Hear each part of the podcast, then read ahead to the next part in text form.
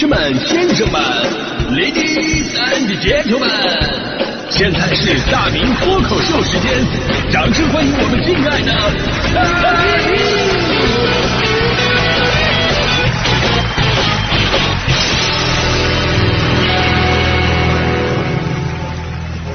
好，欢迎各位来到今天的大明脱口秀，我是大明啊。今天是三幺五，我们都知道今天是什么日子，是商家们瑟瑟发抖的日子啊。不光他们，我自己都有点害怕呀。我今天早上趁着夜色正浓，我就提前出门了，我就怕天亮了被别人发现我长得像刘德华，然后把我给打假了，你知道吗？开个玩笑啊，咱呢就说这个日子呢是消费者维权日啊。嗯，你要说这个咱从小到大买过多少东西，谁能一次没被商家坑过，对吧？都被坑过，但每次你都维权了吗？说到这儿，我真的就比较汗颜，因为我是个心胸宽广的人。括号就是比较怂啊，从小到大买过的什么假冒伪劣产品呢？被商家这个坑蒙拐骗的事儿啊，就真的遇到太多了。但我自己，我基本上我都忍了。我说几个事儿，就比方说买那个手机充电线，就十块钱的玩意儿，插上不好使，一度我以为是插头坏了，换了好几个插头都不好使，然后我把手机换了。直到后来我才发现，哦，原来是那根线有问题，那个线里边根本就没有任何的电线。就是一根实心的胶皮线，买那个空调啊，买空调人说，哎呀，这个空调好，省电王。我一听省电，我就买了。买到家用了不到俩月，不好使了，我也没退，我就放那了。反正最热的时候已经过去了嘛，我心想可能到了明年自己就好了吧。后来发现时间并不能治愈一切，但是我还是没有找商家维权呢，因为我竟然隐隐觉得商家并没有骗我，他确实省电呢，啊。我买那个什么双卡双待的手机，就那会儿吧，这个双卡双待的概念也是刚出，而且呢山寨机居多。我那会儿确实有这么个需要，背井离乡打工仔嘛，俩手机号，一个家乡的，一个工作所在地的，平时拿俩手机多费劲呢。然后呢，我就买了那个只要九九八双卡双待环绕立体声真金不怕火炼的山寨机。用了以后，我就发现一个问题，这信号比小灵通都差呀。那给长春打个电话都能打出给冥王星打电话的效果来，就这边要说的话，我一分钟之后我才能收得到啊。但是我依然没有找商家退换，因为我觉得吧，可能是我理解错了。双卡双待的意思吧，就是双倍卡顿，双倍等待。然后最真实的原因是什么呢？就是我想找人家也找不着了，摊儿都没了。哎，说到手机这个事儿吧，我还有个更加奇葩的人生经历，因为那会儿的手机市场啊，是最鱼龙混杂的。大体上分为行货跟水货，但那会儿的水货啊，真的是一点儿质量保证都没有。我有一次去这个我我买我我特别喜欢的一款三星的手机，金属滑盖的，我到现在我还记得那款型号呢，叫 G 八零八啊 G 八零八，背面是那种金属拉丝的质感，还有一个相机镜头的滑盖啊，我这人特别喜欢那种金属质感很强的东西。比方说这个手机里边的那个什么摩托罗拉 V 六零啊，诺基亚八八五零啊，我觉得这几款手机的工业设计，那真的是碾压现在的手机。哎，那我我插句话啊，你咋不买铁饼呢？那金属质感更好，扔地上啥手机都能碾压。不是你，你的手就是被铁饼砸的吧？三幺五挺活跃呀，这大明脱口秀不是如临大敌，你出来干啥呀？你这不话赶话了吗？说明我听得很认真啊！你继续，你继续啊。什么人？我不出来了啊！我就说，呃，刚才说哪啊？刚才说我我那次去买那个铁饼，我为什么买铁饼？你看你把我思路打乱的。我就说那次我去买那个手机，我想去买选个水货，因为水货便宜嘛，我也怕被人蒙啊。于是当时年少的我，我就在那个很大的手机厂某摊位，我亮出了自己的真实身份，我说我是电台的，就是你们有没有听说过大明的名字？就那时候，我的名气已经 哈哈哈不说是家喻户晓吧，也算是妇孺皆知啊。我想，我亮出身份，你总不能骗我了吧？哎，当时他们就被我镇住了，赶紧把老板叫过来，说：“哎呦，那个电台大名来了。”老板过来跟我一顿寒暄，哎，经常听你节目，特别喜欢你。然后呢，购买的整个过程非常顺利。然后一个月之后，手机坏了，我找人还特意看了一眼，这不仅这不仅是水货呀，而且还是被人换了零部件的水货啊。更奇葩的是，后来那个老板还成为了我的好朋友。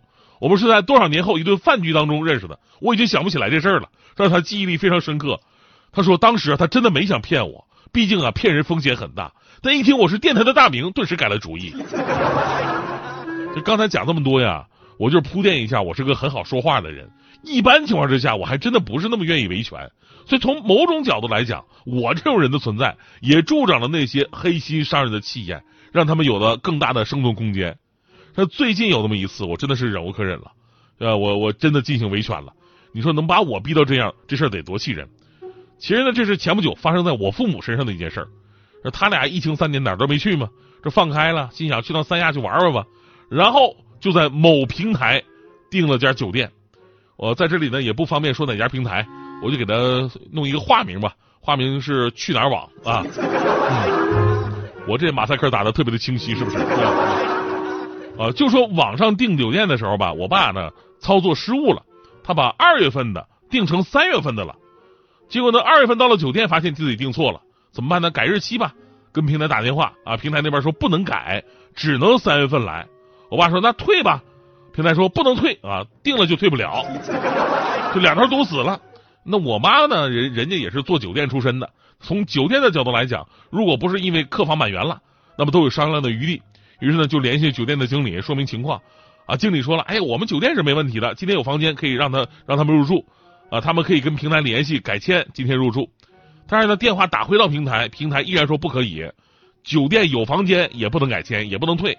我爸说了，我说，我爸说，我们理解你们是日子不同，会有差价嘛？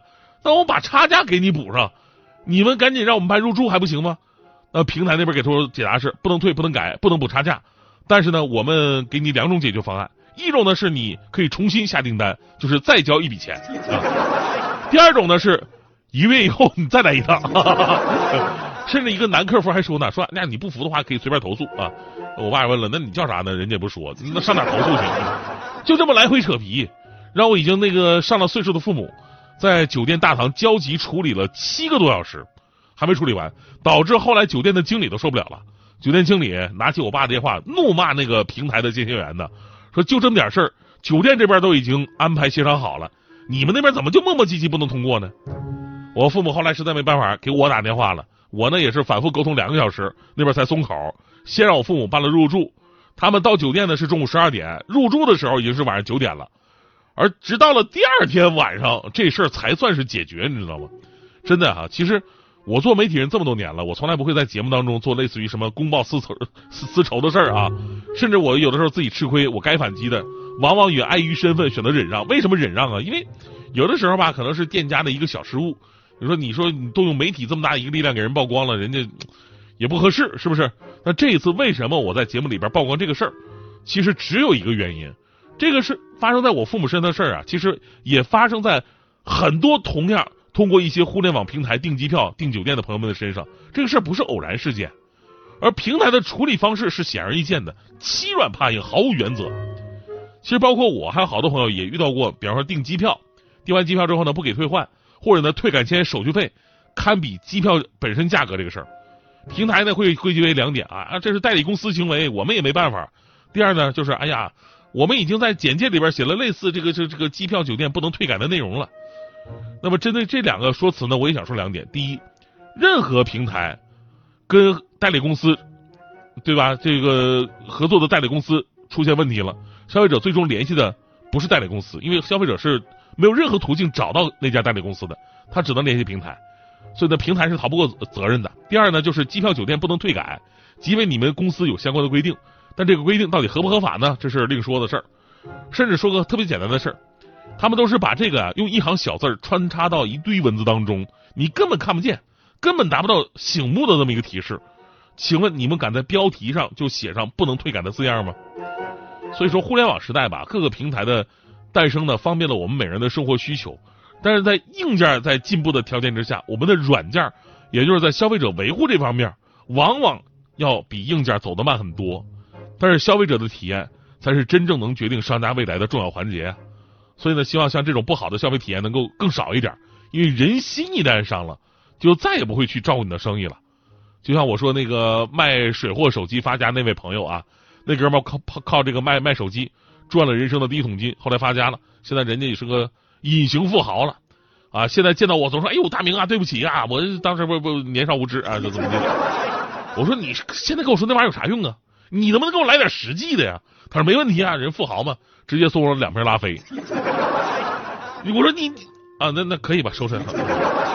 但是我即便我收了两瓶拉菲，我心里边还是不得劲儿。那句话怎么说呢？人心伤了嘛，对不对？我到现在我都怀疑那两瓶拉菲也是假的。